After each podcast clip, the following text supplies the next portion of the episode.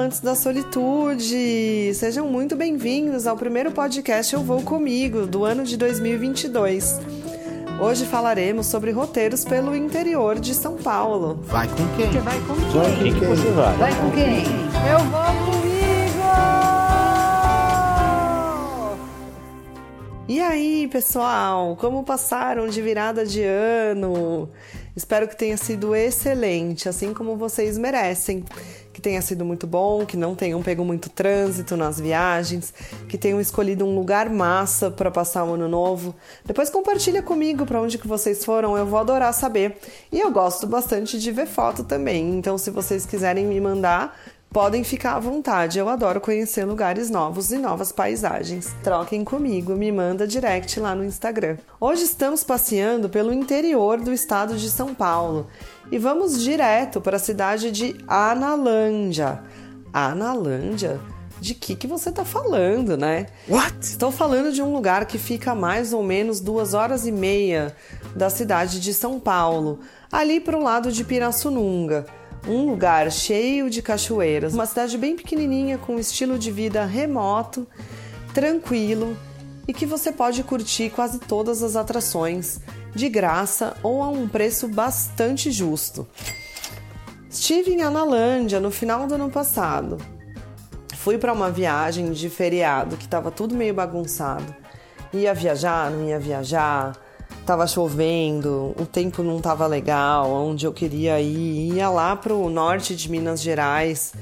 E aí tudo começou a ficar complicado, as coisas no trabalho se bagunçaram e aí não ia dar para sair, enfim. Falei, preciso fazer alguma coisa. O que que eu vou fazer então?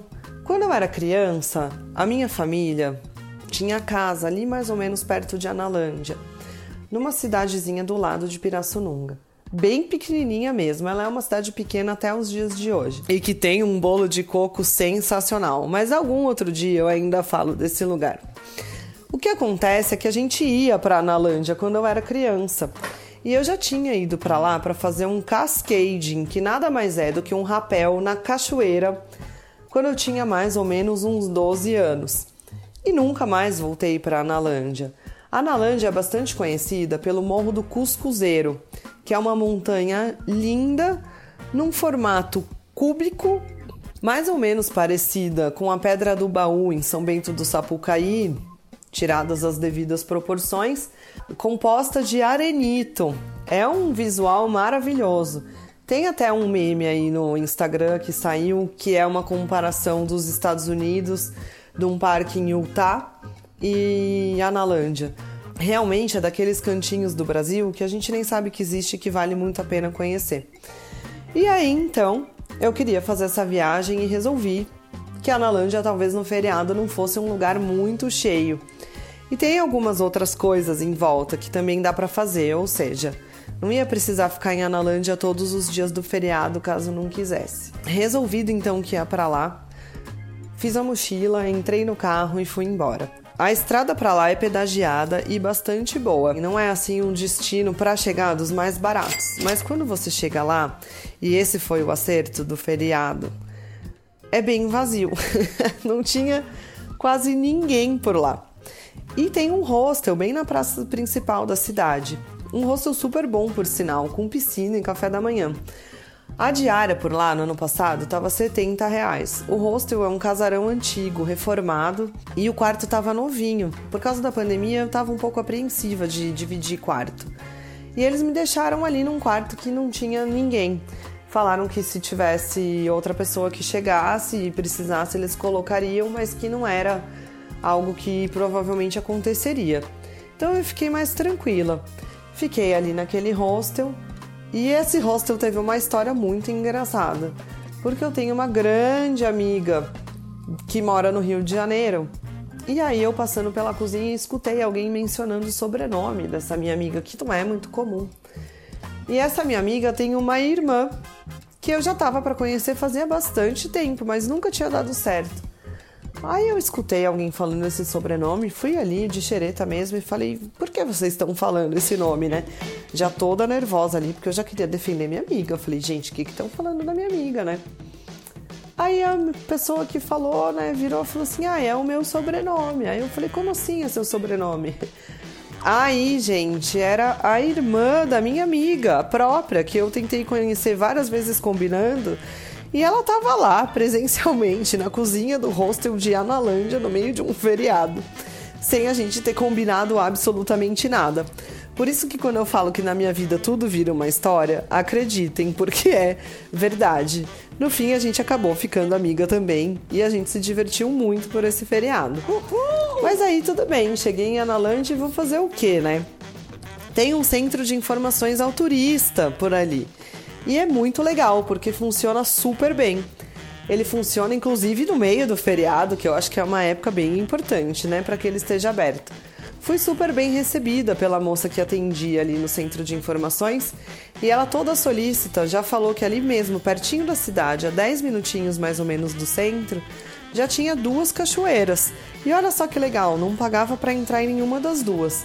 A parte triste é que a primeira delas, que é a mais conhecida, que é a cachoeira do Salto Major Levi, que fica bem na entrada da cidade e inclusive conta com uma estrutura de restaurante, não é apta para banho, porque eles soltam o esgoto diretamente naquela água. É uma cachoeira super bonita, foi a primeira que eu fui conhecer. O acesso é feito por meio de escadas, são mais ou menos uns 70 degraus, e a cachoeira já está logo ali do lado. Ela é linda, porém é possível de fato sentir o cheiro da água ali, que não é muito bom. É uma pena, é triste. Fica aí a atenção né, para as nossas autoridades cuidarem melhor do nosso patrimônio. A segunda cachoeira que eu fui era a Cachoeira da Ponte Amarela. O pessoal fala que é uma corredeira. Quando eu fui, não era uma corredeira porque não estava assim tão caudalosa, né, a quantidade de água.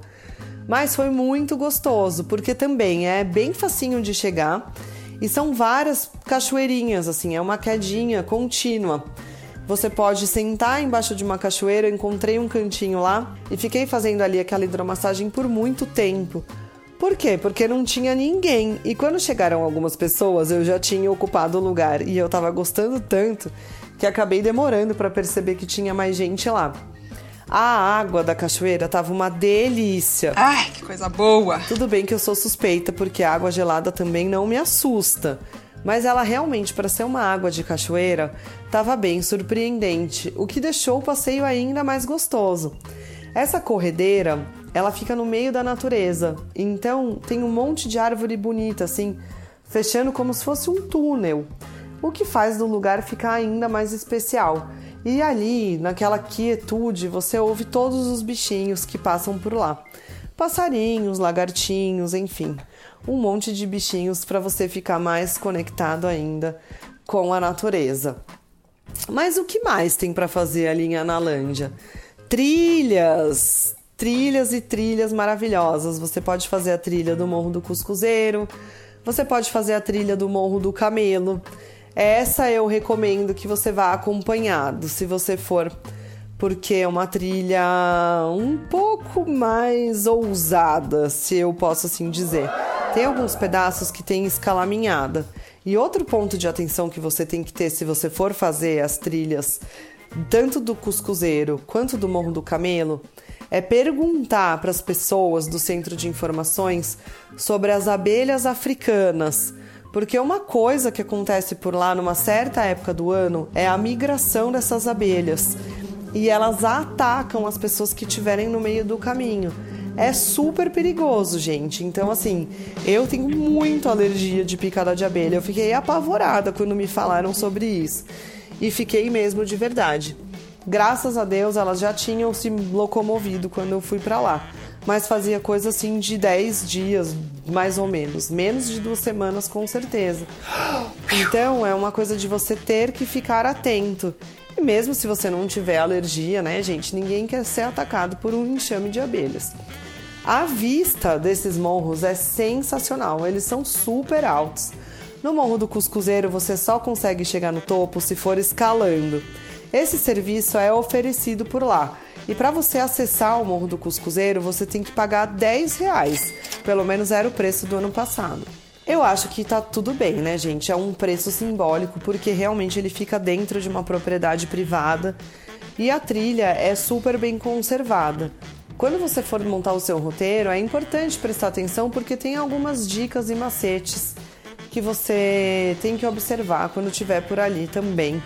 Para saber para qual lado é melhor você ir, qual é a vista e se existem outros acessos e pontos melhores ali para você observar quando você estiver andando por lá. Mas é só isso que tem para fazer em Analândia? Claro que não. Por ter bastante coisa ainda para você fazer por lá, na semana que vem eu te conto como são as outras cachoeiras, se você realmente precisa ir de carro, se existe alguma outra forma de chegar lá que não seja de carro e como é a vida noturna de Analândia, porque sim, existe uma vida noturna por lá. Então já vai preparando aí sua mochila para quando te perguntarem um roteiro perto de São Paulo, você já fala: "Eu vou comigo para Analândia". Vai com quem? Você vai com quem? Vai com quem que você vai? Vai com quem? Eu vou com